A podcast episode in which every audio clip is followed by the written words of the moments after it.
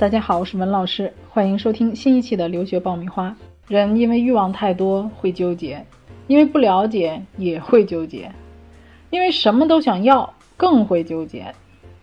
面对留学的热潮，很多刚毕业的中学生、大学生，还有他们的家长都会有所心动。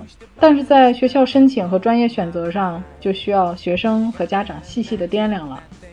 那今天呢，我们就讲一讲热门专业和冷门专业哪个前途更明朗。你还在为选校焦虑？你还在为文书苦恼？爆米花留学工作室二零一八年申请开始招生，从业十年以上的留学导师全程亲自办理，贴身指导，帮你成功迈入国外名校。联系我们，请关注微信公众号“留学爆米花”。获取留学资讯，免费留学答疑，收听专属于你的留学公开课，大家都可以关注微信公众号“留学爆米花”。在接待学生和家长咨询留学的时候，经常大家会跟我说很多听别人提过的哪个哪个学校好，哪个城市好，或者谁给我了一些什么建议，让我来帮忙分析。那么今天呢，我先说一说信息的问题，别人的话我该怎么去分辨？我的建议是勿轻信。我觉得这是第一原则。我建议朋友们一定要善加辨别。个人的经验呢，一定掺杂了很多的个人的经历、喜好，甚至是偏见。当他大包大贬某些学校和某些专业的时候呢，那么这些都会影响你的判断。亲朋好友的话，网上的各种言论，甚至我今天给大家讲的内容，各位听众，你都要认真的辨别和思考。那我分辨别人以及网络上的言论的原则是。首先，你要对跟你发言和给你建议这个人有了解，这个人他是不是一个靠谱的人，而他发言的时候呢，也能够循循善诱啊，又有根有据、有实力的来支撑。那最后呢，也能非常客气的不给你绝对的结论。那么基本上你还是值得参考他的意见的。如果说某些人是以孤立来概全，或者是某些特例来概括一个情况。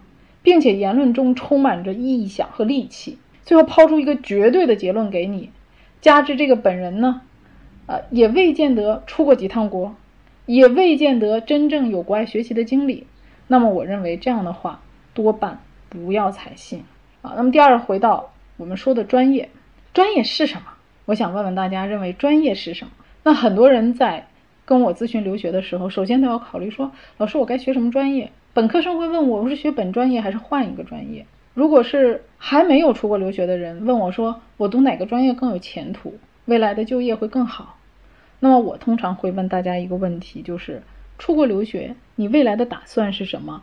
比如是想回国就业，还是想移民？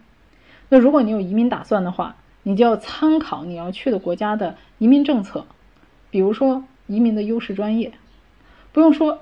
肯定很多的移民专业都是冷门专业，这个时候呢，选择冷门专业肯定是没有问题的，因为你有移民的需求嘛。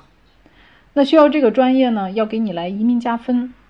为什么说他会移民加分？因为学的人少，他紧缺呀。那如果你不打算移民，打算回国就就业的话，那不管这个专业冷不冷门，你要确信你自己确实能从这个专业里面学到一门能活下去的技能，或者是说。你对这个专业非常感兴趣，你致力于想要一直从事这个行业，那在这种情况下，即使它是一个冷门的专业也没有问题，因为你感兴趣，因为它能确保你能够学的一门生存的技能。最后一点重要的是，选专业的时候，我建议大家一定要考虑市场的需求问题。很多人说我要进名校，实际上我们的人生目标并不是为了进名校。而是要考虑将来我怎么在这个市场去生存。如果这个专业在市场需求量特别有限，那你就不要去凑这个热闹了。很可能等你三年、四年或者一两年毕业之后，这个专业就已经饱和了啊。所以要分析你这想读的这个专业，它的市场需求量有多少。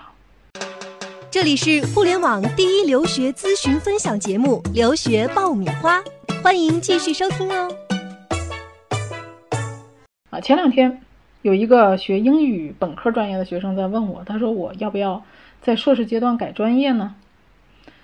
那实际上我就于这种呃转专业的学生想说一说，就是即使你改了专业，那么你要想到，在用人单位的眼里，你的知识储备里至少有一半儿都是英语专业的，所以说你也要想好其中的利弊。你要学的专业跟你将来所从事的专业要有关联的，所以说我认为大家在本科阶段一定要慎重考虑，越早的就清楚你想从事什么行业，自己喜欢什么，对于你将来的前途来讲会越明朗越好。因为如果你在硕士的时候你转了一个专业，但是你仍然抹不掉的就是你本科那个阶段的一个背景和经历，在用人单位的眼中，你始终只有一半儿的。或者说，可能三分之一的时间去读了这个专业。比如说，他本科是读英语的，他硕士读了一个会计。虽然你是读了一个会计专业，可是你想，那些还有大把的人是本科就读了会计，硕士他还读会计呢。那从专业角度来讲，他可能就要比你的专业度要强得多，竞争力就要比你好。当然，我的很多学生当中，我们办理的留学的呃案例当中，有非常多是跨专业然后就业。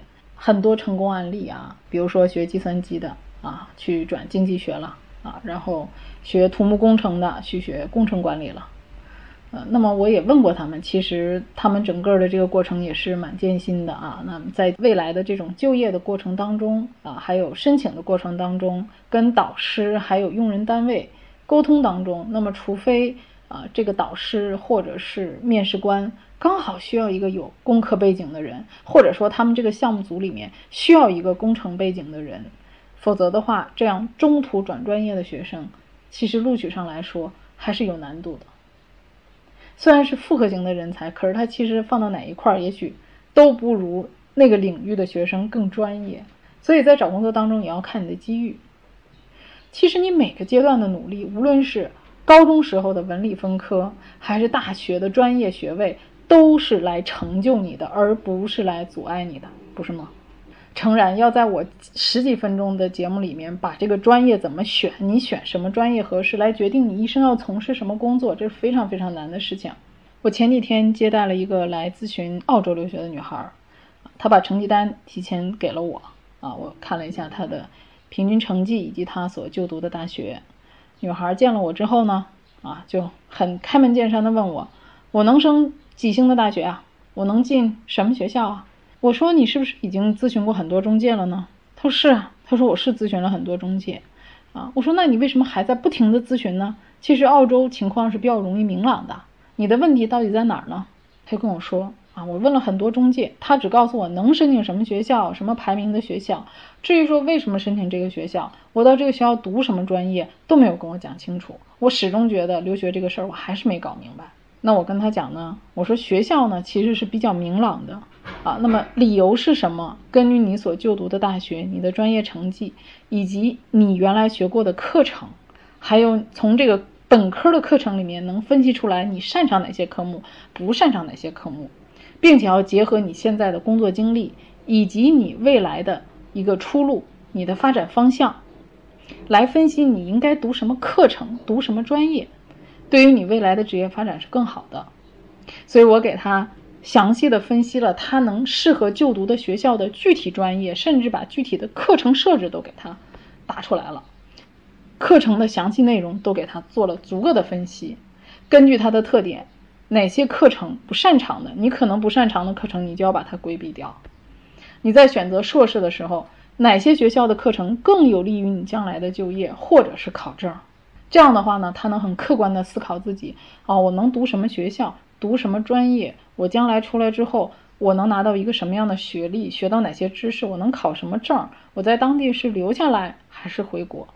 我认为学习的过程，选择学校和专业的过程，是一个热爱、努力、付出再回报的过程。最后，希望大家都能找到自己喜欢的专业和大学。如果大家对这个话题感兴趣，欢迎添加我们的微信公众号“留学爆米花”。呃，我会在微信里面呢听听大家的想法。呃，如果大家对这个话题感兴趣，我们可以聊一聊国外到底有哪些热门的专业，有哪些奇葩的又很有前途的冷门专业。获取留学资讯，免费留学答疑，收听专属于你的留学公开课，大家都可以关注微信公众号“留学爆米花”。今天这期节目就讲到这里，我们下期再见。